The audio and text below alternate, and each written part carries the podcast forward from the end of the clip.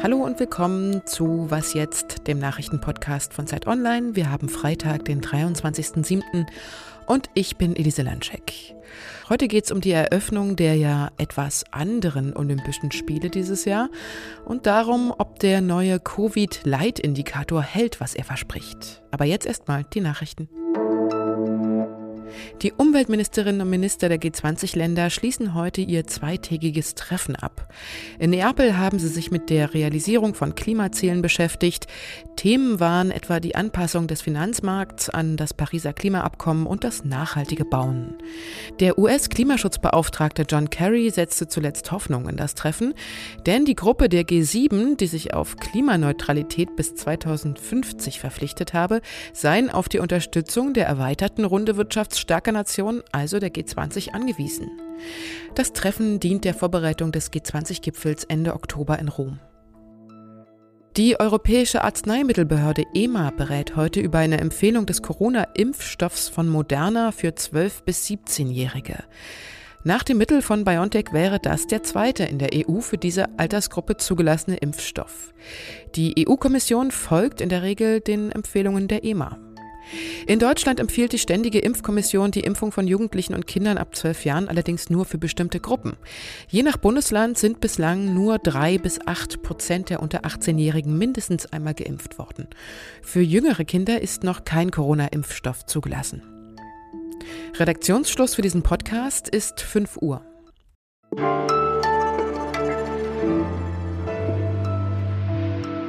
Eigentlich waren sie ja schon für letztes Jahr geplant, wurden dann aber wegen der Corona-Pandemie erstmal verschoben.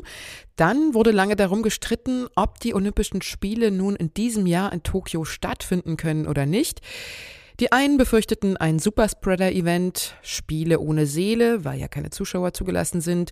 Und die anderen, die Befürworter, sprachen von den Spielen als Fackel der Hoffnung für den Sport und die ganze Welt und dass die umgerechnet 12,7 Milliarden Euro, die die Vorbereitung der Spiele ja bislang schon gekostet hat, dann unwiederbringlich verloren wären. Sie werden es mitbekommen haben, die Befürworter haben sich durchgesetzt. Heute um 13 Uhr werden die Spiele nun eröffnet. Und Christoph Siemes, Textchef bei der Zeit und in diesem Fall auch Olympiareporter, ist in Tokio vor Ort. Hallo Christoph. Hallo Elise. Du hast ja als Reporter schon viele Olympische Spiele begleitet, kennst also das ganze Prozedere vor Ort mit der Akkreditierung und den vielen offiziellen Terminen, auch für euch Journalisten. Wie war es denn diesmal bei deiner Ankunft, also in dieser wegen Corona doch sehr besonderen Situation? Also das war natürlich schon sehr speziell, das wussten wir ja auch vorher, dass äh, die Spiele ja nur stattfinden können, wenn es sehr strikte Corona-Maßnahmen gibt. Wir mussten 14 Tage vor der Anreise schon beginnen, Fieber zu messen und mussten so ein tägliches Gesundheitsprotokoll anlegen. Und hier bei der Einreise hat allein diese Prozedur mit den verschiedenen Tests, die wir schon in Deutschland machen mussten und so, das hat äh, über fünf Stunden gedauert, bis ich also aus dem Flughafen dann raus war. Fast so lang wie der Flug selbst, muss man sagen. Aber anders geht es halt nicht. Und selbst das, also diese wirklich überbordenden Vorsichtsmaßnahmen halten das Virus halt nicht ab, denn es gibt jetzt schon mehrere Dutzend, fast 100 äh, Corona-Fälle um die Spiele herum. Das sind jetzt nicht alles Athleten, es werden aber auch immer mehr Athleten, die dann auch an ihren Wettkämpfen nicht teilnehmen können. Also diese Blase, von der immer alle sprechen, die man dicht halten muss, die hat einfach nicht dicht gehalten und das konnte man wohl auch nicht erwarten. Die Frage ist einfach nur, äh, wie undicht darf es werden, äh, bis man dann vielleicht doch noch mal andere Maßnahmen ergreifen muss. Wie nehmen denn die Sportlerinnen und Sportler das wahr? Hast du da schon mit jemandem sprechen können? Ja, die Sportler, die schalten total auf Durchzug. Also alle, mit denen ich gesprochen habe im Vorfeld, aber jetzt auch hier, die sagen einfach, das ist für uns das größte Ereignis. Wir können da gar nicht anders. Wir halten uns an die Regeln. Das machen wir als Sportler ja sowieso. Aber die wollen sich natürlich nicht das kaputt machen lassen, für das sie ja fünf Jahre trainiert haben, eben wegen dieser Verschiebung ein Jahr länger und manche eben ja auch ein Leben lang, denn bis man überhaupt mal so gut ist, um an Olympia teilzunehmen, muss man oft schon als kleines Kind angefangen haben zu trainieren. Und wenn man so will, dann ist Olympia der Höhepunkt einer 15, oft 20-jährigen Vorbereitung und dann einfach zu sagen, ach komm, da bleibe ich mal zu Hause, weil da so komisches Virus ist, solange die irgendeine Chance sehen, hier teilzunehmen und ihre Five oder 15 Minutes of Fame zu haben, werden die das durchziehen. Das sind ja jetzt tatsächlich die ersten Geisterspiele der Geschichte Olympias. Wird sich das vielleicht auch auf die sportliche Leistung auswirken, also ohne das Anfeuern im Stadion und die ganze Stimmung drumherum? Ja, die Japaner haben in jedem Fall ihren Heimvorteil verloren, ähm, auf den sie sehr gesetzt hatten. Die anderen Sportler, die zur Nervosität neigen, sind vielleicht ganz froh, wenn die Zuschauer nicht da sind und sind dann besser als sonst. Aber das muss man einfach abwarten. Auf diesem Niveau hat niemand Erfahrung mit äh, Geisterwettkämpfen. Danke, Christoph. Gerne.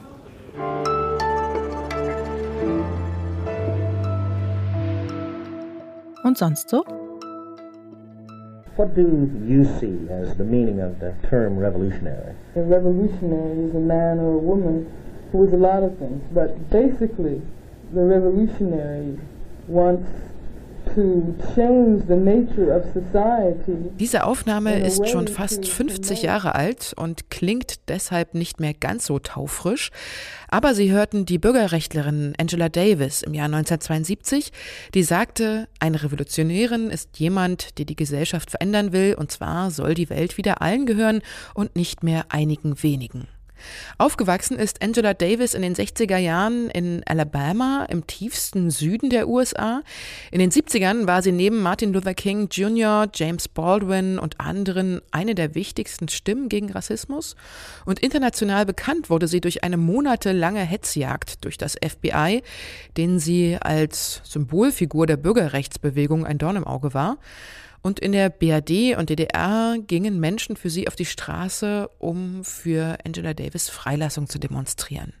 Der Zeichner Fabien Grolot und der Autor Nicolas Pitz erzählen in der Comicbiografie Gejagt die Flucht der Angela Davis von den wichtigsten Stationen im Leben der Bürgerrechtlerin, von ihrer Verhaftung, von ihren Kämpfen, immer eingebettet in die Geschichte der Rassentrennung in den USA.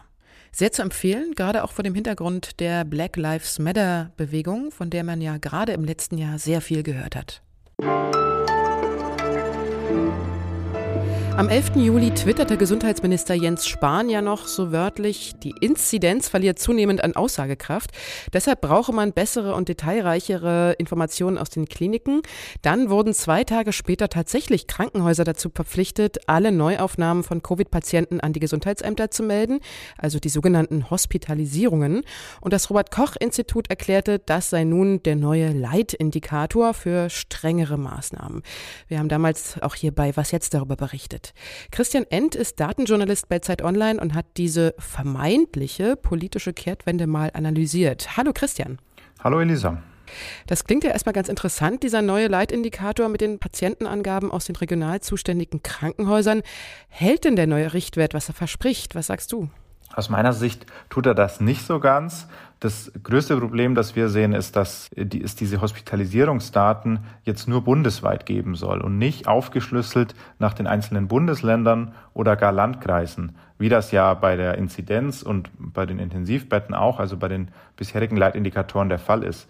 Und das ist eigentlich schon sehr wichtig, weil man will ja, das ist ein Grundsatz der Pandemiepolitik, dass man immer regional reagieren will. Dort, wo das Infektionsgeschehen hoch ist, braucht man dann eben Maßnahmen. Und dazu brauche ich natürlich zuerst einfach mal die regionalen Daten. Und wenn ich die nicht habe, dann taugt das als Leitindikator eigentlich nicht. Hm. Was bräuchten wir denn, wenn jetzt sozusagen auch dieser Leitindikator nicht funktioniert, was bräuchten wir denn stattdessen? An was können wir uns denn orientieren am besten? Naja, also der Leitindikator sollte auch gar nicht alles andere ersetzen, sondern sollte die Inzidenz ergänzen eigentlich. Und ähm, über die Inzidenz wird ähm, intensiv diskutiert. Einige PolitikerInnen und auch WissenschaftlerInnen äh, sagen, die verliert an Aussagekraft, weil ähm, durch die Impfungen eben die meisten Infizierten jetzt nicht mehr schwer erkranken, sondern nur einen milden Verlauf haben. Ich würde aber argumentieren, dass man äh, mit der Inzidenz nach wie vor ziemlich gut arbeiten kann, nur sich die Relation halt ein bisschen ändert. Ähm, wenn man bisher gesagt hat, bei einer Inzidenz von etwa 200 vielleicht waren die Intensivstationen voll, so haben wir das gesehen in den bisherigen Wellen, dann wird das künftig später sein, vielleicht bei 800 oder so, das weiß man nicht genau. Aber generell ist es weiterhin so, dass man einfach hohe Inzidenzen ähm, vermeiden möchte. Jetzt hat man ja in vielen Orten das Gefühl, Corona ist vorbei, es wird wieder gefeiert, man trifft sich draußen, aber auch drin. Wie guckst du so auf den Herbst? Was hast du da für ein Gefühl? Ja, also es ist schon so, dass es eine vierte Welle geben wird. Auf jeden Fall mal bei den Infektionszahlen. Das sehen wir jetzt schon, dass die zwar auf niedrigem Niveau, aber die steigen exponentiell. Und das wird ähm, erstmal weitergehen. Und das ist für sich genommen schon mal ein Problem, weil man dann zum Beispiel mehr Long-Covid-Fälle haben wird. Ähm, die zweite Frage ist dann, gibt es auch noch mal eine größere Welle äh, tatsächlich auch in den Krankenhäusern? Und ähm, auch da muss man erstmal sagen, ja, die wird, die kann kommen, wenn man, wenn man das nicht verhindert. Denn ähm, wir brauchen jetzt vielleicht höhere Inzidenzen, aber wenn wir sagen von 200 bisher zu 800, das sind halt nur zwei Verdopplungsschritte, ne? 200 auf 400, 400 auf 800. Und ähm, das hat man in der exponentiellen Wachstumsphase dann auch relativ schnell erreicht. Also muss man weiterhin schon ein bisschen darauf achten, dass die Zahlen nicht außer Kontrolle geraten. Danke dir, Christian. Danke dir, Elise.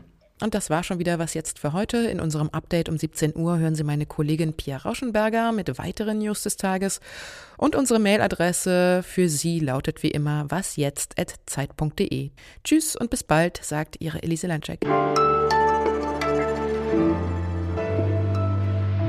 Landcheck. stressig war denn jetzt Olympia für dich bis jetzt persönlich, so mit Jetlag und so? Also ich habe die letzte Nacht nicht besonders gut geschlafen, aber jetzt irgendwie die Anspannung heute über Tag war so groß, bis man erstmal alles am Laufen hat. Und jetzt, aber heute wird es hoffentlich besser, ja.